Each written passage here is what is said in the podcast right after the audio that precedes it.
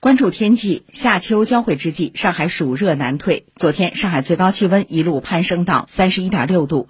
由于光照好，紫外线较强，白天户外体感较热。气象资料显示，在二零一一年到二零二零年的十年间，只有两年的中秋节气温超过三十度。